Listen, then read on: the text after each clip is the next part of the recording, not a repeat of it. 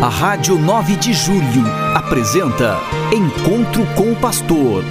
Na palavra do Arcebispo Metropolitano de São Paulo, Cardeal Odilo Pedro Scherer. Vós sois meu pastor, ó Senhor, nada me faltará se me conduzis.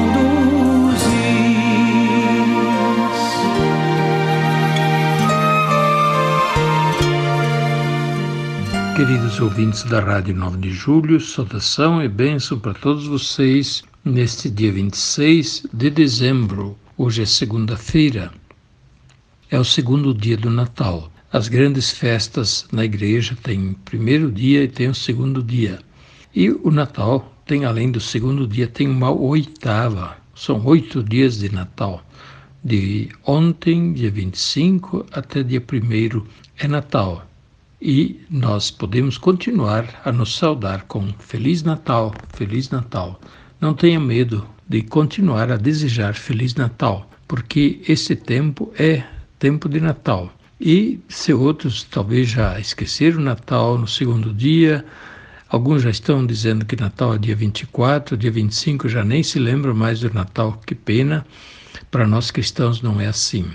O Natal é uma festa grande, comemoração que vai por oito dias. E por isso esses oito dias que vão de dia 25 ao dia 1 de janeiro são Natal, como se fosse um único grande dia prolongado. Uma linguagem bíblica, um conceito bíblico, o dia de Deus. Dia de Deus é da manifestação da glória de Deus, manifestação do poder de Deus. É quando Deus manifesta sua glória e todos vão ver, vão crer ou vão se convencer de que Deus é Deus. No Antigo Testamento, muitas vezes se fala do dia de Deus, o dia do Senhor. O domingo, nosso domingo, é o dia do Senhor, entendendo-se o dia do Senhor ressuscitado no meio de nós, mas é também o dia do Senhor Deus, dia em que Deus fez maravilhas, ressuscitando Jesus dentre os mortos. E por isso, no domingo, quando nós vamos à igreja, nós vamos proclamar e comemorar as maravilhas de Deus. Mas vamos continuar a falar do Natal, que ontem nós celebramos de maneira toda especial em nossas igrejas, dia 25 de dezembro.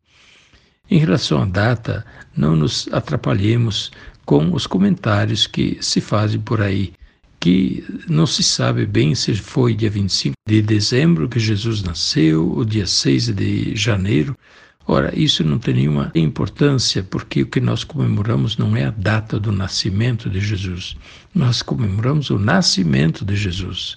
Independente de qualquer data, ele nasceu. E se nós não temos hoje facilidade documental, histórica, para dizer tal dia Jesus nasceu, isso não faz grande diferença, porque Jesus nasceu, ele é um personagem da história, e nós, portanto, nos referimos ao nascimento de Jesus, não à data em que ele nasceu. Natal, portanto, é o nascimento de Jesus, a festa da encarnação, ou como a liturgia de ontem colocava em evidência, é a festa que faz olhar para o mistério da encarnação, mistério da humanidade do nosso Deus. Deus infinito, Deus todo-poderoso, se fez humano, se fez frágil, pequeno, para estar perto de nós e estender a mão a todos nós. O Natal contém tantas lições e uma delas que também nós refletimos ontem, mas temos que continuar a refletir, é a paz. Nasceu o príncipe da paz. Era o anúncio dos profetas de que o Messias seria o príncipe da paz, aquele que traria a verdadeira paz para o povo de Israel. Jesus nasceu e foi proclamado príncipe da paz, não só para um povo, mas para toda a humanidade.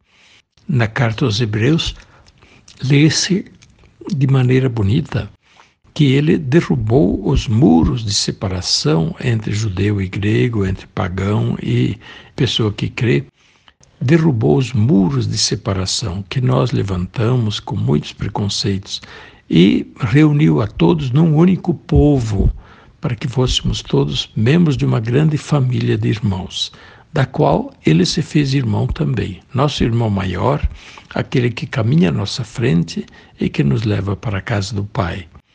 Tantas coisas bonitas que o Natal nos sugere. Vamos continuar a meditar durante esses próximos dias. Quem tiver a possibilidade, participe também da missa. Participe da missa durante esses dias, porque isso faz muito bem.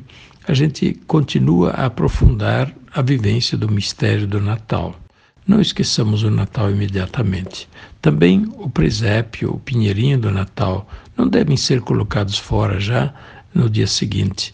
Eles devem ficar por mais dias, pelo menos até o dia do batismo do Senhor, é, que nós neste ano vamos comemorar no dia 10 de janeiro. E, portanto, mantenhamos o presépio em nossas casas. Ele será um sinal, um sinal a nos lembrar daquilo que nós estamos celebrando e vivendo na igreja com grande espírito de fé e gratidão. Que Deus abençoe a todos, que todos tenham a paz que Ele trouxe para nós: paz para os que estão perto, paz para os que estão longe, paz para quem crê, paz para quem não crê. Ele é a nossa paz. A bênção de Deus Todo-Poderoso, Pai, Filho e Espírito Santo, desça sobre vós e permaneça para sempre. Amém. A Rádio 9 de Julho apresentou Encontro com o Pastor, na palavra do Arcebispo Metropolitano de São Paulo, Cardeal Odilo Pedro Scherer. Vós sois meu pastor, ó Senhor, nada me faltará